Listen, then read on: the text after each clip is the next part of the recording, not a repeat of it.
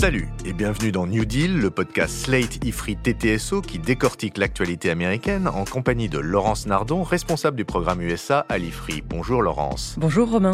Alors Laurence, avant toute chose, et en votre nom aussi, je voudrais souhaiter une très bonne année à tous nos auditeurs et les remercier pour leur fidélité.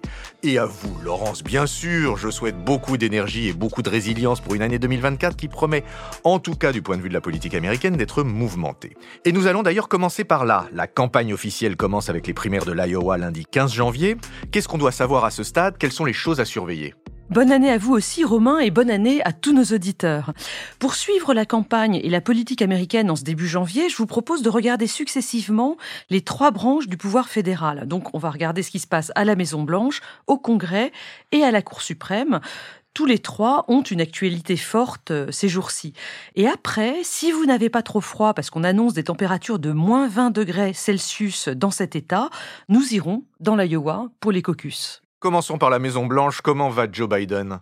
Il est en campagne, hein, ça c'est absolument clair. Il a prononcé plusieurs discours importants ces derniers jours. Le premier, c'était le 6 janvier, troisième anniversaire de l'assaut du Capitole du 6 janvier 2021.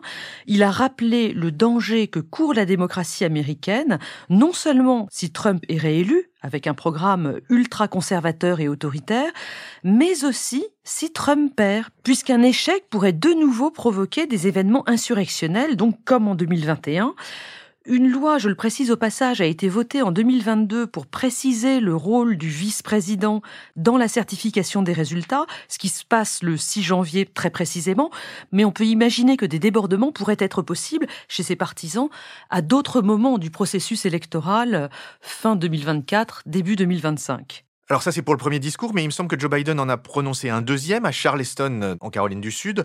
Et Charleston était l'endroit où un suprémaciste blanc, je vous rappelle, avait ouvert le feu et tué neuf personnes en 2015. Oui, c'était dans une église afro-américaine méthodiste, l'église Mother Emmanuel. D'ailleurs, pendant la cérémonie en 2015, on avait vu Barack Obama chanter Amazing Grace de manière vraiment euh, extraordinaire. Et c'est dans cette église que lundi 8 janvier, Biden a prononcé un discours qui était là, axé sur euh, l'antiracisme, l'importance de la communauté afro-américaine dans l'histoire américaine, etc. Donc on a deux discours, un sur la défense de la démocratie, l'autre destiné à l'électorat africain-américain deux thèmes ou sujets qui vont être vraiment centraux dans la campagne démocrate, il y a deux autres sujets le bon état de l'économie qu'il faut absolument rappeler à l'électorat et les menaces contre les droits des femmes, je pense évidemment à la contraception. On peut donc s'attendre à d'autres discours de Joe Biden sur ces thèmes. Mais euh, nonobstant ces discours et ces thèmes de discours, est-ce que vous pouvez nous dire où Biden en est en termes de sondage à l'heure actuelle? Bah, ça va pas mieux qu'avant Noël. Hein. Euh, on a toujours 56% de l'électorat qui désapprouve son action contre 39% seulement qui l'approuve. Des chiffres 538 de janvier, Biden est toujours largement perçu comme n'étant pas en état ni de faire campagne, ni d'assurer un second mandat. Ok, pas de changement là-dessus donc, mais passons au Congrès. La session est rouverte depuis le 8 janvier, et quelle est l'actualité? Oui, en effet, les membres du Congrès sont revenus de vacances euh, ce lundi. Leur actualité, c'est pas vraiment les élections pour l'instant, euh, encore que beaucoup d'entre eux devront personnellement se faire réélire dans leur circonscription. Mais ce qui se passe ces jours-ci, c'est plutôt qu'il faut voter le budget de l'année 2024. Alors, attention, ce qu'on appelle le budget 2024, c'est ce qui correspond à l'année fiscale 2024, une année qui, dans le système américain, va du 1er octobre 2023 au 30 septembre 2024. C'est un petit peu décalé. Et vous comprenez donc que ce budget, il aurait dû être voté à l'automne dernier pour commencer au 1er octobre. Les élus n'ont pas réussi à se mettre d'accord et ils ont adopté à la place ce qu'on appelle un stop-gap, c'est-à-dire un budget provisoire. Pendant les vacances de Noël, le chef de la majorité au Sénat, le démocrate Charles Schumer, et le chef de la majorité à la Chambre, le républicain Mike Johnson, se sont pourtant mis d'accord pour un montant total du budget. On est à 1660 milliards de dollars pour ce fameux budget 2024. Bon alors s'ils se sont mis d'accord sur un budget, c'est donc que tout est réglé. Eh bien non, parce qu'il faut maintenant voter les douze lois sectorielles qui composent cet immense budget. Une première date butoir pour l'adoption des premières lois, c'est le 19 janvier. Et alors votre pronostic, Laurence?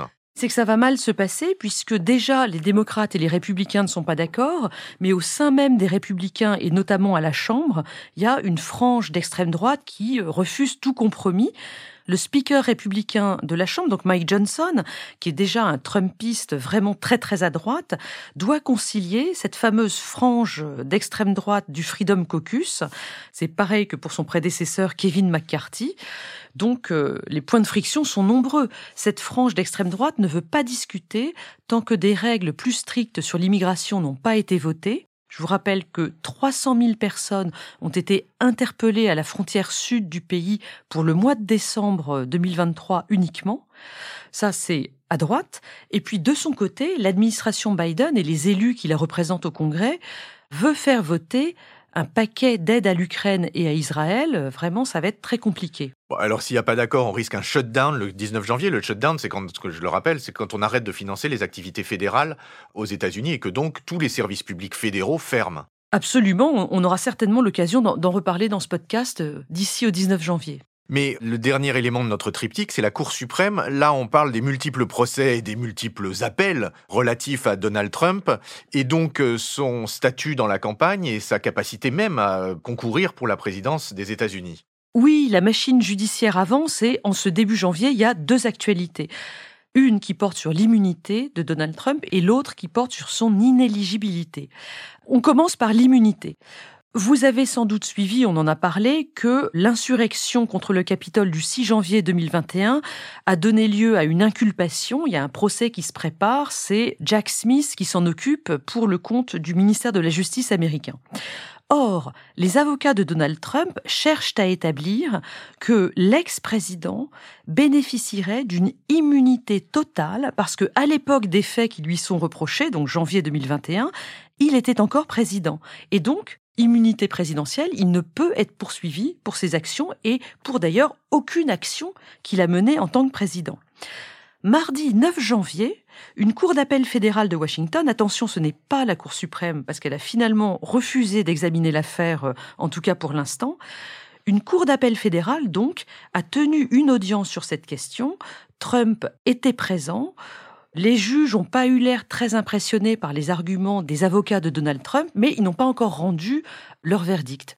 On va suivre cette affaire de très près parce que si les juges refusent le, principe de l'immunité générale de Trump, alors les procès pourront se tenir. Vous parlez d'une cour de Washington, mais j'ai beaucoup entendu parler ces derniers jours de l'affaire du Colorado. C'est la même chose ou pas? Non, c'est pas la même chose. Là, je vous parlais de la question de l'immunité de Donald Trump, décidée par une cour fédérale de Washington.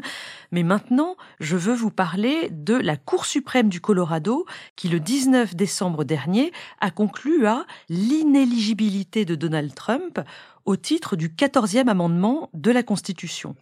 C'est ce fameux texte dans le troisième paragraphe qui explique que lorsqu'un officiel a pris part à une insurrection ou à une rébellion contre les États-Unis, eh bien, il ne peut plus occuper de poste public. Le Colorado a donc pris cette décision, a été suivi ensuite par la secrétaire d'État du Maine. Beaucoup d'autres États réfléchissent à cette question et donc la Cour suprême fédérale va en débattre courant février. On attend sa décision tout début mars, en tout cas avant le 5 mars, qui, comme vous le savez certainement, Romain, est le Super Tuesday, le jour où se déroule le plus de primaires et de caucus de la campagne électorale. Une fois de plus, la Cour suprême va avoir un rôle, une responsabilité absolument immense dans le processus politique du pays. Oui, parce qu'elle interdira de fait ou elle permettra la candidature de Trump aux élections présidentielles. Absolument, parce que s'il est déclaré inéligible, non seulement il ne figure pas dans la campagne contre éventuellement Biden à la fin, mais il ne peut déjà pas participer aux primaires euh, républicaines. Vous pouvez clarifier un petit peu le calendrier, justement? Oui, bien sûr, sur les multiples procès de Trump, celui sur le 6 janvier et celui sur la fraude des comptes de campagne, vous savez, l'affaire Stormy Daniels, un démarrage est prévu pour mars 2024. Le procès sur les documents classifiés que Trump n'a pas voulu rendre et a à Mar-a-Lago, celui-là, il est prévu pour le mois de mai. Celui de Géorgie pourrait démarrer quant à lui euh, à l'été 2024. Oui, Géorgie, c'était l'espèce d'exigence de, Trump d'aller trouver des voies supplémentaires en sa faveur dans cet État-là. Absolument.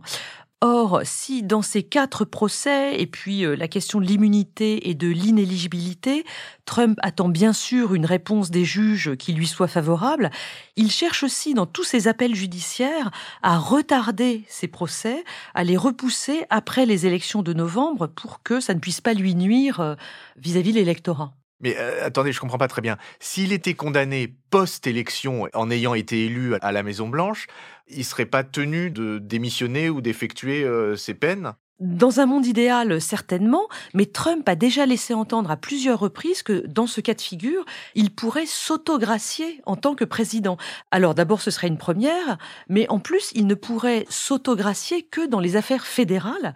S'il est condamné euh, dans, l'affaire de la Géorgie, qui est une affaire dans un État, là, il ne pourrait pas se gracier en tant que président. Je vous accorde qu'on est dans un flou euh, juridique et constitutionnel euh, certain.